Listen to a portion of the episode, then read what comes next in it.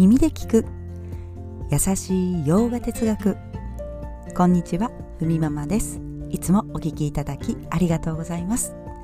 このラジオは耳で洋画哲学を聞いて日常に生かしていこうというラジオです。はいということで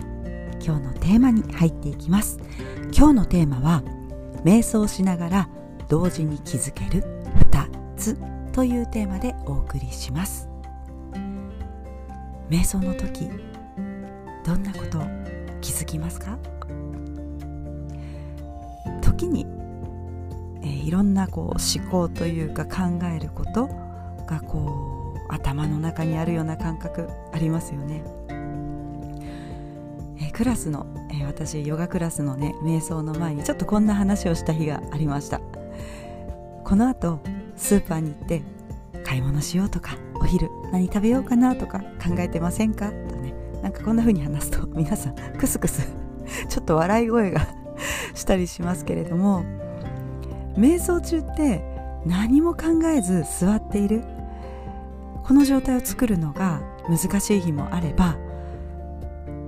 ヨガをしたことで体をね動かした後に座っていく安定して座っていくことで心がもう満ち足りて落ち着いている時もありますよね。反対に自分が抱えている何か考え事とか、うん、ちょっとねこう心に残るような何かワードがあればそのことばかり考えてしまう日もあります。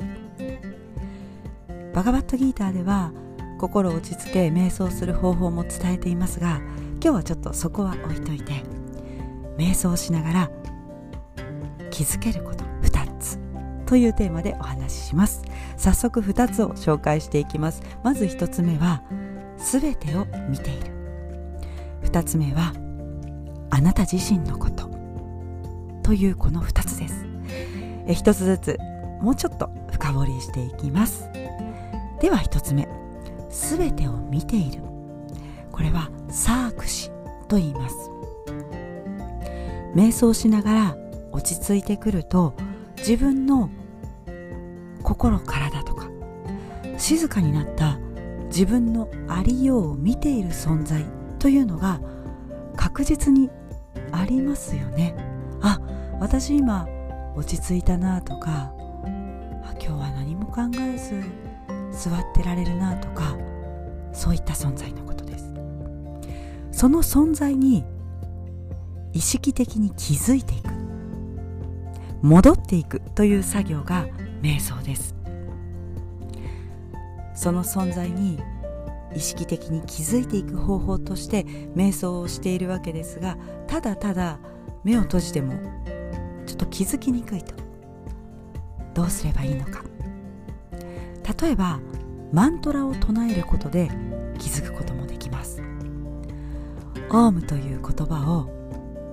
例えば瞑想時に心で唱えます。もちろん好きなマントラで大丈夫ですけれども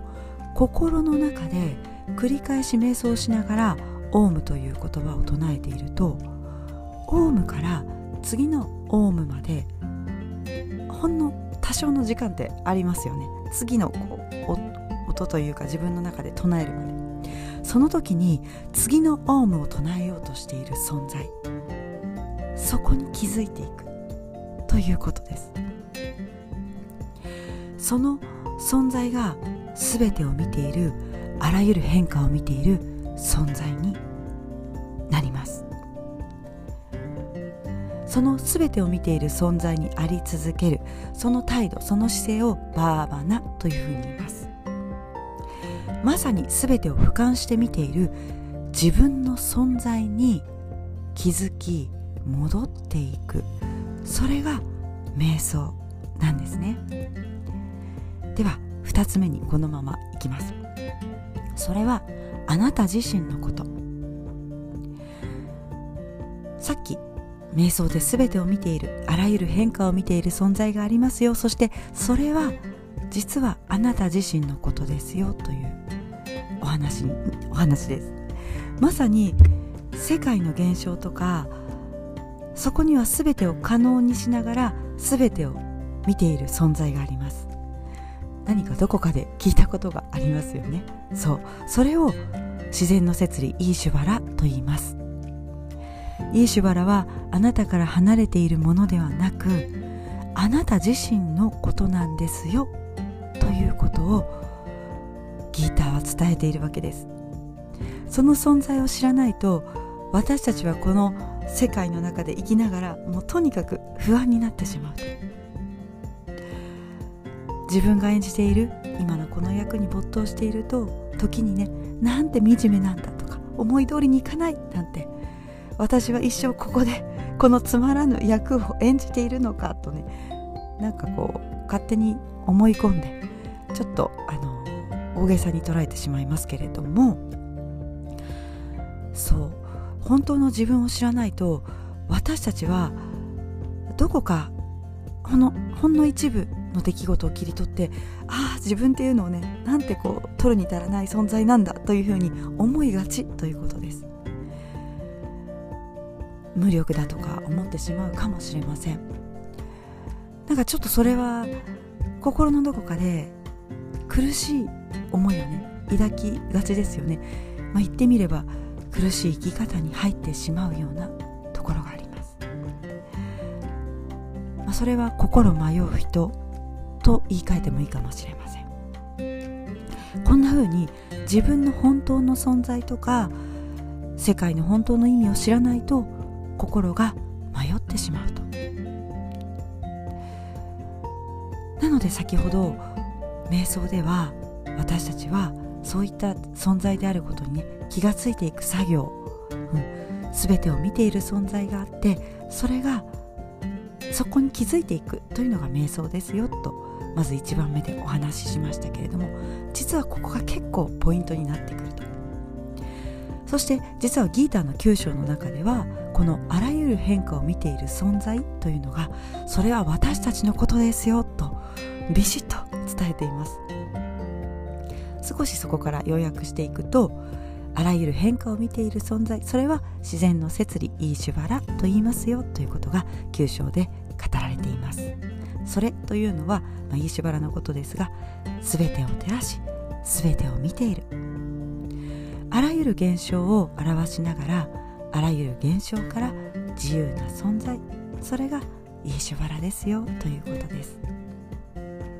全てを照らし全てを見る、ね、先ほどの1番目でもお話ししましたが全てを見るというのはねサークしずっと見ているよという意味。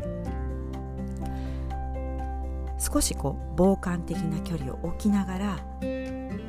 そこに参加はしているけれども自らの意思をそこにこう持たないというか反映させないで全てに行き渡っている。要するに全てをただただ見ている。そう私たちが瞑想している時実はその境地と一緒なわけです。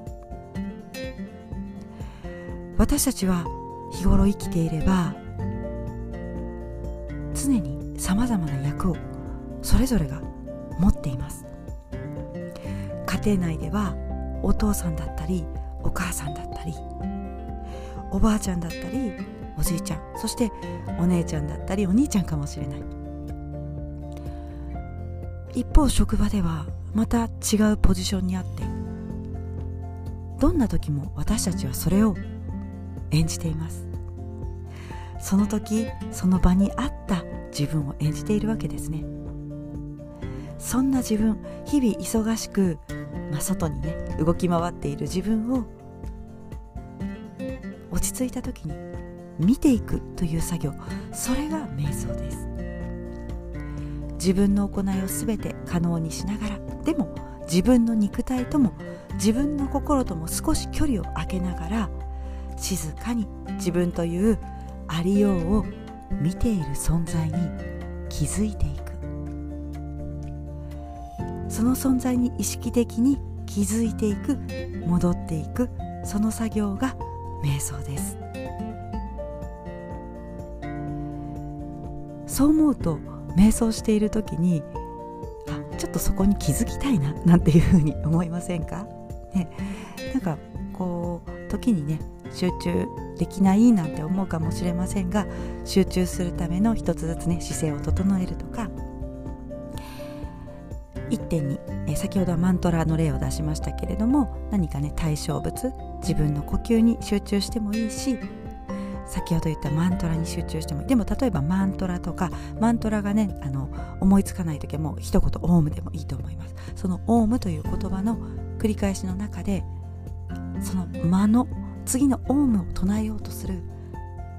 その存在に気づいていく。というのはこう瞑想中にね割とすぐにあの取り入れやすい方法ですよね。そして自分というありように。瞑想中に実は気づくことができるんだ。ということが今日のラジオ内容でした。はいそれでは今日はこんなところで